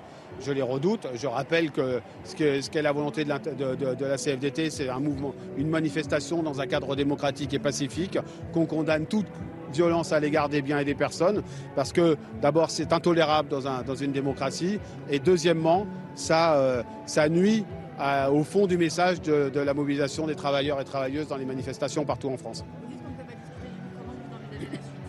Pardon On va attendre de voir ce qui se passe dans les jours à venir. Euh, on va continuer de formuler euh, notre proposition.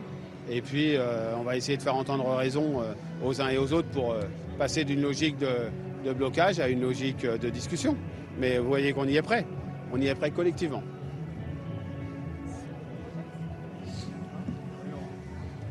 On va là-bas, il y a FO.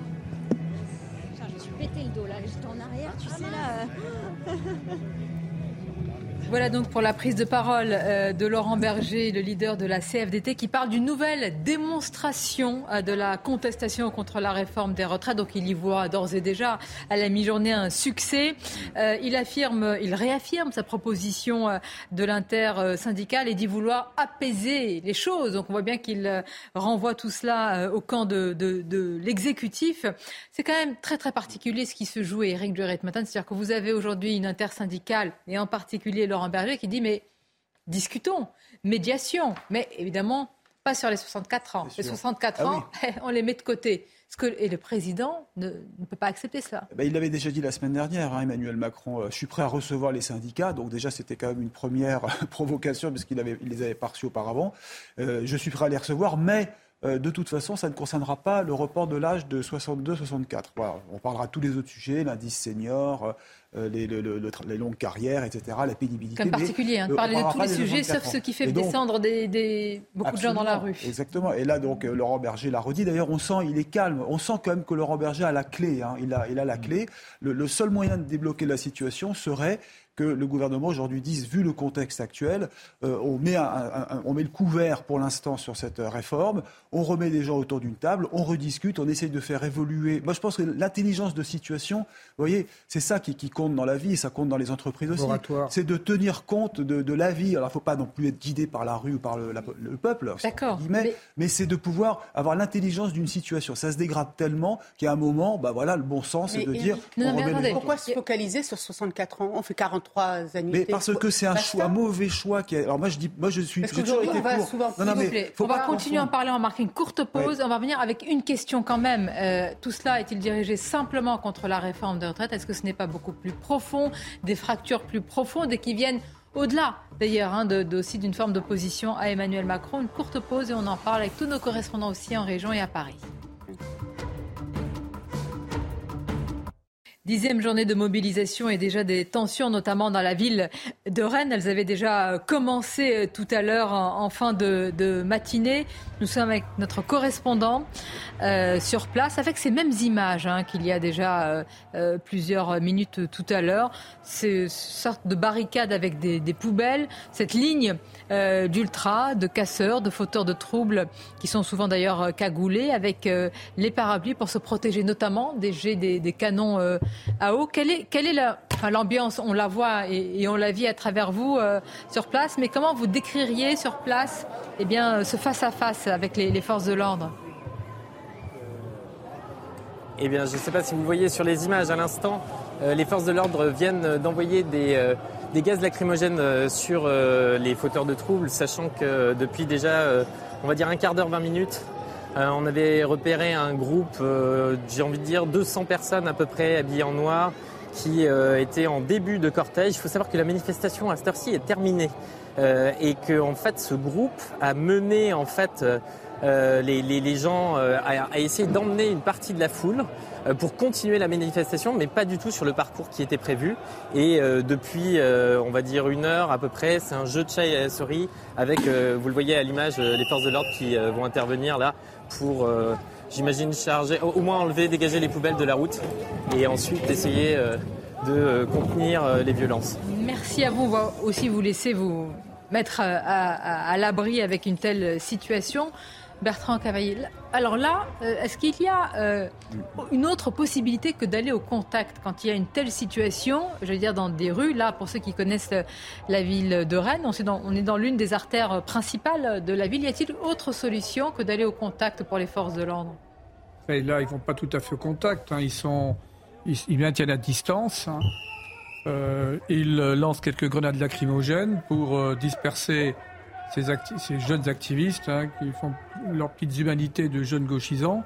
Et puis, euh, regardez, c'est très calme en fait. On est, on, est, on est dans quelque chose qui est très maîtrisé. Alors ça peut après euh, monter en tension, mais là, on est euh, sur des, modes opératoires très classiques des forces de l'ordre face à quelques individus qui, trouvent leur public. Ça n'a rien à voir avec Sainte-Soline, rien à voir avec ce qui s'est passé à Paris la semaine dernière.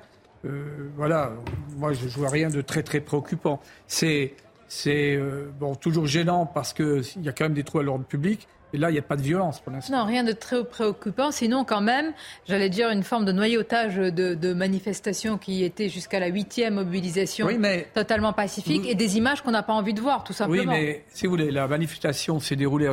C'est tout le problème de l'image. La manifestation s'est bien. La réalité derrière l'image. Hein. Non, mais c'est bien déroulé. Maintenant, vous avez 200 individus. Il y a quand même le campus de Rennes qui est quand même connu comme être un vivier de l'ultra-gauche. C'est pas nouveau. Donc, ce qui est à craindre, si vous voulez, c'est que là, on aille vers une montée, en montée de la violence. C'est ça qui est à craindre. Pour l'instant, ces relatifs ils sont fixés, c'est maîtrisé.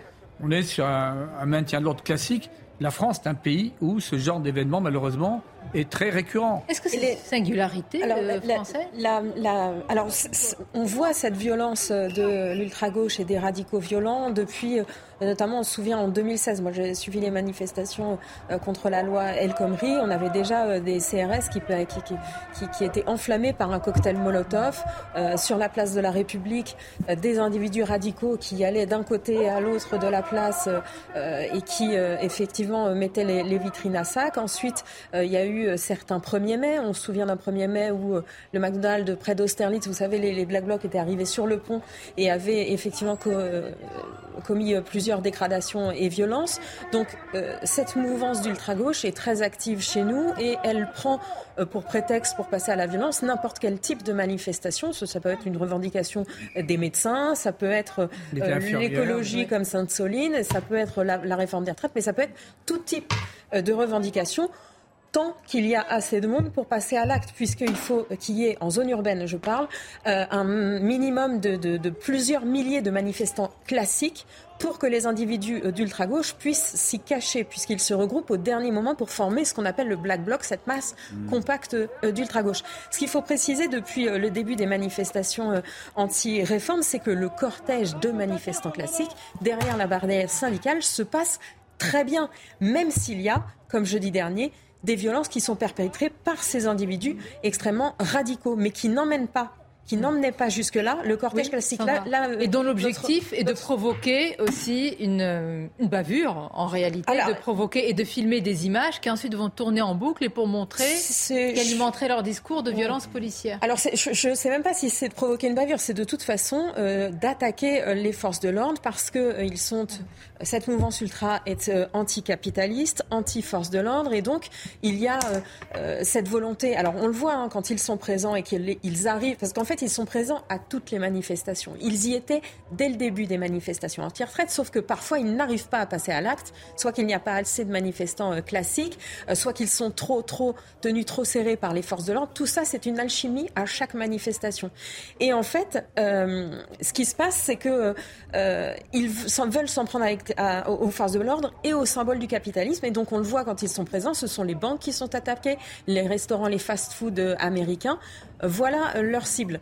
Et Bien sûr, les forces de l'ordre, on l'a vu à Rennes, je ne sais pas si on peut remontrer euh, les photos qu'on a eues des saisies qui ont été faites en amont sur des individus qui avaient euh, volonté de se joindre à la manifestation. Ce sont des armes en réalité par destination. Et ce sont des armes par destination. On a vu dans un petit bocal en verre, en fait, ils mettent du plâtre avec des clous plantés à l'envers et donc euh, la pointe saillante vers l'extérieur. Je sais pas, voilà, vous les voyez à droite de l'écran.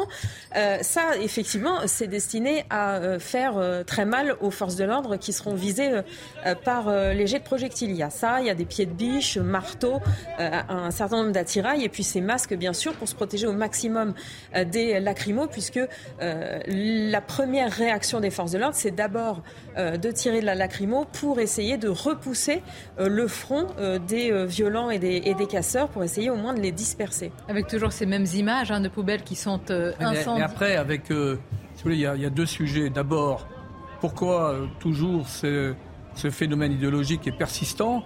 C'est-à-dire que là, il y a une interrogation sur ce que produit nos arsenaux idéologiques, certaines universités, certains instituts d'études politiques, parce que ça, ça ne vient pas comme ça ex nihilo. Il y, a, il y quand même un fond idéologique.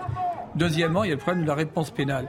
En l'occurrence, il participe à un attroupement, c'est réprimé par un article 431-4, et en fait, la plupart des magistrats ne retiennent pas cette qualification. Hein, on commence un peu à réprimer lorsqu'il y a participation à un attroupement armé où on est porteur d'une arme par destination. Donc c'est le système aussi qui doit être revu. En Allemagne, ces individus, s'ils sont interpellés, sont systématiquement Dans le système, il y a un écosystème politique et médiatique. Est-ce qu'il y a une complaisance? On l'a vu de la part de, de, la gauche, de la gauche, de l'extrême gauche. Est-ce qu'il y a une complaisance aussi médiatique? Mais Mon rôle n'est pas de, pointer des... Mais de dire que de s'habituer à, une forme de violence, d'y trouver même une forme de, vous voyez dire, de narratif Neymar Mfadel, finalement. Mais, bien sûr, en fait, c'est ça euh, qui est terrible dans ce pays, c'est qu'on voit bien que cette idéologie d'ultra-gauche euh, Finalement, ah. euh, il y a un regard bien bienveillant, il y a des Avec, euh, vous voyez des dégradations ici sur les euh, médias, comment ils relatent les Soit des commerces, je ne sais pas, je ne vois pas. On va voir avec ces images il y a aussi de nos journalistes sur place. Le communiqué de, je crois que c'est France 3 aussi. L'assurance, oui, oui. Qui condamne les violences de, la police et qui condamne le fait. Ici, cette vitrine qui est dégradée là d'une société d'assurance, une société d'assurance. On s'attaque au début. symbole du capitalisme. C'est l'objectif des Black Blocs depuis, depuis leur naissance. En fait, c'est une organisation réticulaire. Les Black Blocs qui ont été médiatisés depuis les années 90, ils ont commencé à manifester en fait contre la guerre du Golfe. Ils se sont ensuite fait remarquer euh, euh, à Seattle en 99 pendant la réunion de, de l'Organisation mondiale du commerce. Et leur vocation, c'est anti-État, anti-capitalisme. Et je pense que ça participe de la relative tolérance ou disons complaisance qu'il y a dans les médias parce qu'on considère qu'au fond leur violence elle est bien légitime puisqu'elle s'oppose à un capitalisme qui est encore plus violent. C'est comme ça que eux légitiment leurs actions. Moi je pense qu'il euh, faut vraiment en finir euh, avec cette complaisance parce qu'en plus ces gens-là sont les premiers ennemis des manifestants parce qu'on a vu tout à l'heure que même physiquement ils bloquaient la manifestation. C'est ça la question. vous êtes un manifestant contre la réforme des retraites. Vous êtes présent euh, derrière cette ligne de, de Black Bloc. Que faites-vous? Est-ce que vous êtes Est-ce que vous partez Vous restez Là, en l'occurrence, la particularité, ce que nous a dit notre envoyé spécial, c'est que la manifestation est terminée, elle s'est dispersée. C'est la particularité de, Rennes, effectivement. Mais d'habitude, effectivement, euh, ils sont dans, le pré-cortège et la particularité de, cette stratégie opératoire, c'est qu'ils ne sont pas dans le cortège de manifestants derrière les délégués syndicaux. Ils constituent un, un petit cortège devant qui peut atteindre plusieurs milliers de personnes. Et là, on appelle ça en général la nébuleuse parce que les individus plus classiques qui sont dans, cette, euh, dans cet amas de personnes sont moins opposés, vont moins s'opposer aux fauteurs de troubles qui s'y cachent dans ce pré-cortège. Je, vous cite tout à fait. Là, il faut enfin que euh, l'ensemble de la classe politique ait une vision objective de ce phénomène, qu'elle le condamne fermement. Ce sont des, des adeptes de la violence systémique. Ils viennent pour attaquer, agresser.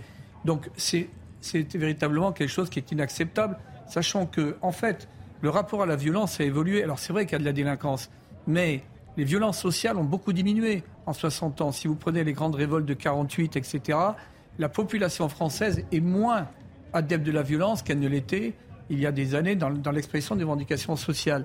Donc, euh, ce qui doit nous interroger, en fait, pourquoi, quand ça vient de l'ultra-gauche, que ça vient de la, de la gauche, voilà, vous avez la majorité des médias qui finalement s'offusquent pas, défendent. C'est ça le, problème. C'est une question.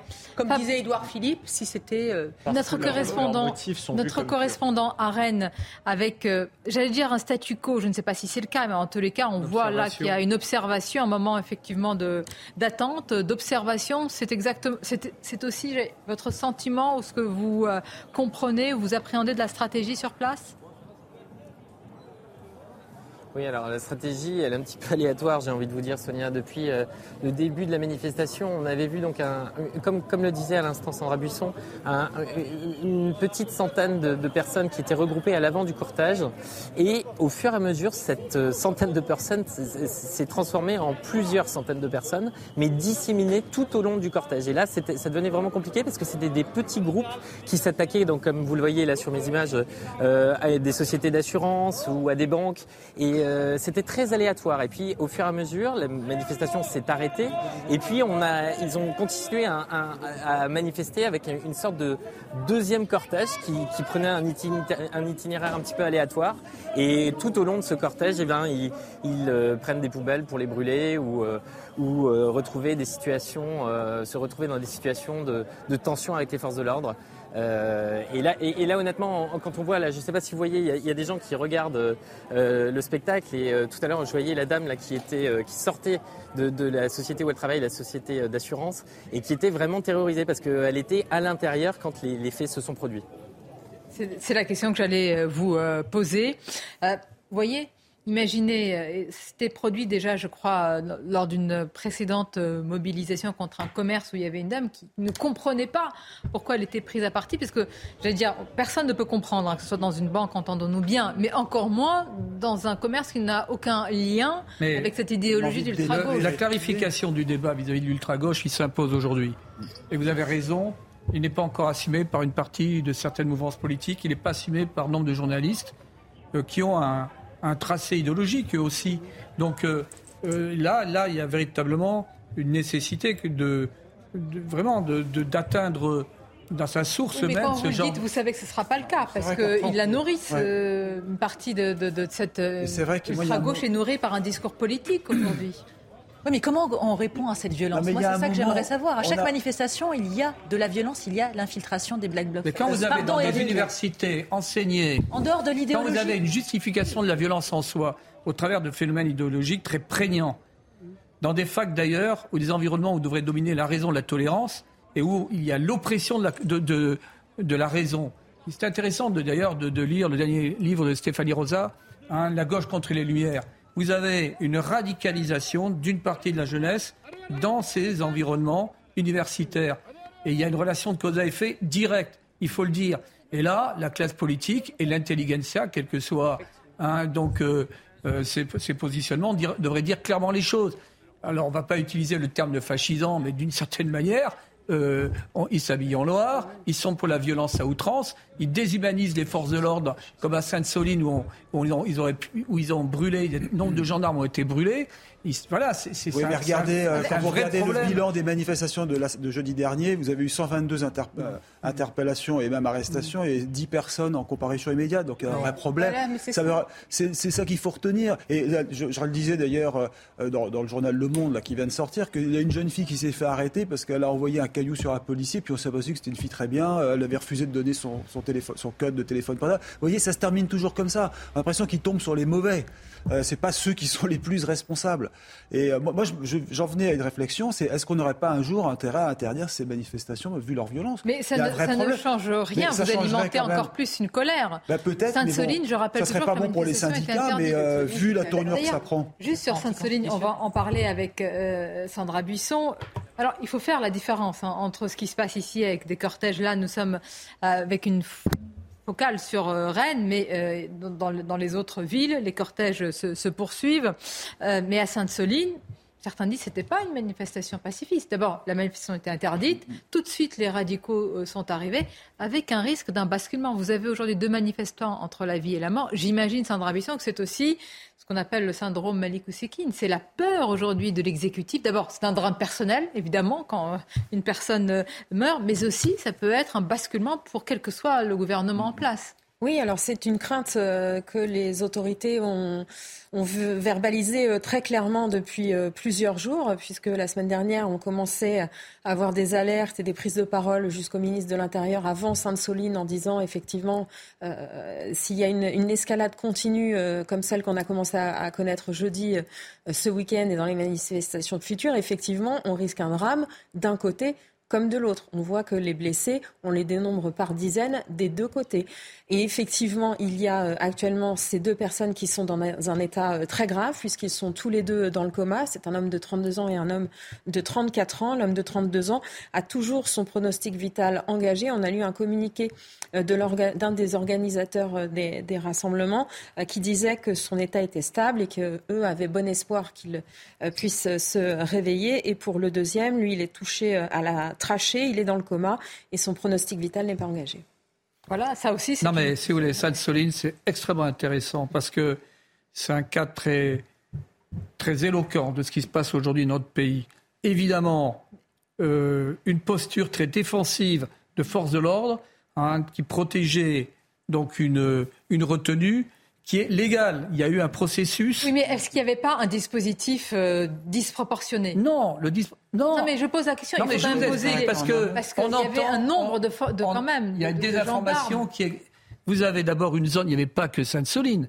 Il y avait nombre de, d'objectifs qui, qui étaient disséminés dans toute la zone. Deuxièmement, cette emprise, elle fait 600 mètres sur 400 mètres. Donc, pour en défendre le périmètre face à des adversaires qui ont attaqué de tous côtés, qui dispose de drogue. Qui adversaire, dites-vous. Hein. Oui, mais, non, mais, j'utilisais l'adversaire parce que en gendarmerie, on distingue le combat où il y a des ennemis hein, du maintien de l'ordre et des adversaires. Même si là, on avait euh, affaire à des individus extrêmement dangereux, euh, prêts à tuer. Et là, on voit cette, euh, cette déraison qui s'empare dans certains chez certains journalistes, quand on voit certains intervenants qui livrent une version mais totalement inversée de la réalité. Donc posture, ils ont protégé avec un dispositif très étiré, un gendarme tous les 4-5 mètres, alors que ces individus arrivaient en colonne d'assaut, mais équipés de, de, de toute la, panoplie dont on peut disposer aujourd'hui. C'était une députée, hein, euh, Clémence, euh, Guettet, de la NUPES, qui a parlé d'une manifestation pacifiste et bonne enfant. C'est-à-dire parfois, mais je voulais dire une chose, on se demande si on est dans la même réalité. Cette députée offense la République, elle ment, Hein c'est vraiment la propagande, mais là on retrouve, si vous voulez, les vieux relents des propagandes totalitaires, euh, trotskistes, etc. On va donner des versions totalement à l'opposé de la réalité. On va utiliser des images. Vous savez qu'ils ont, ils ont vraiment des capacités très élaborées de propagande, de conditionnement, qui inondent les réseaux sociaux avec des relais dans certains, dans certains médias. C'est vraiment un, sujet de façon également à capter euh, la, la jeunesse Hein, et également, c'est le défi des perceptions. Hein. ils veulent gagner les perceptions. Et la question va se poser aussi pour la capitale, hein, Paris, avec euh, ces, forces de l'ordre qui sont euh, rassemblées. Et là, selon le renseignement territorial, plus de 1000 radicaux qui sont euh, attendus, avec un parcours quand même qui est particulier. Il y a deux cortèges. Il y a un cortège principal, il y a un autre cortège qui va passer par euh, et par Bastille, euh, effectivement. Pourquoi d'ailleurs euh, Alors le, cortège, l'itinéraire bis, il est appelé comme ça. Et il, sert quand effectivement la manifestation est, est, très très importante. Et donc il y a trop de monde pour que ça puisse se passer correctement dans, sur un seul itinéraire. Et donc c'est un itinéraire de délestage, une deuxième petite manifestation qui part sur le côté. Euh, ça peut servir aussi à isoler euh, certains euh, individus violents d'un côté pendant que vous réorientez le cortège de l'autre. Et effectivement, là, aujourd'hui, la crainte, quand on regarde, il y a le même nombre d'individus radicaux attendus que la semaine dernière et que les deux fois précédentes. Sauf que la semaine dernière, le jeudi, ils ont été beaucoup plus violents.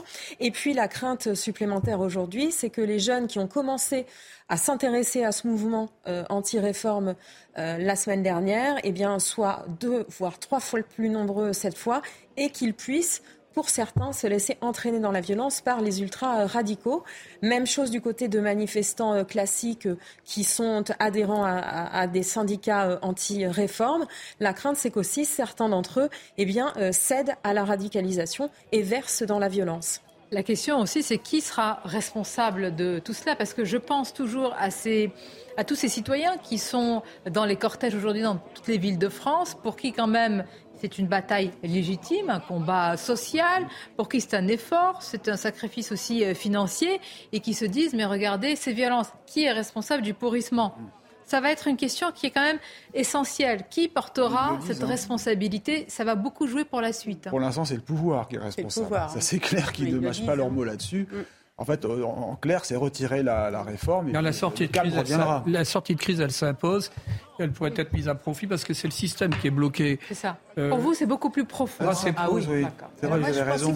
Il faut sortir de cette crise. Le retour du Conseil constitutionnel, on avait dit 8 jours. Oui, c'est trop long oui, mais que va vous dire le Conseil constitutionnel Il va pas. Je pensais que c'était lui. Attendez, attendez, s'il vous plaît. Le Conseil constitutionnel ne va pas vous dire que c'est l'entièreté du texte qui est un. Bien sûr non, ils iront dans le sens de la Macronie. Il y a des fragilités structurelles. Ah, pouvait. Euh, c'était peut-être une porte de sortie. Non, mais là, est-ce qu'on n'attend pas de l'exécutif, du président de la République, euh, j'allais dire, faire un vote, faire un vote à l'Assemblée, il faudrait oser refaire un vote. Je pense que repartir au vote et mettre chacun face à ses responsabilités dans ce cas-là.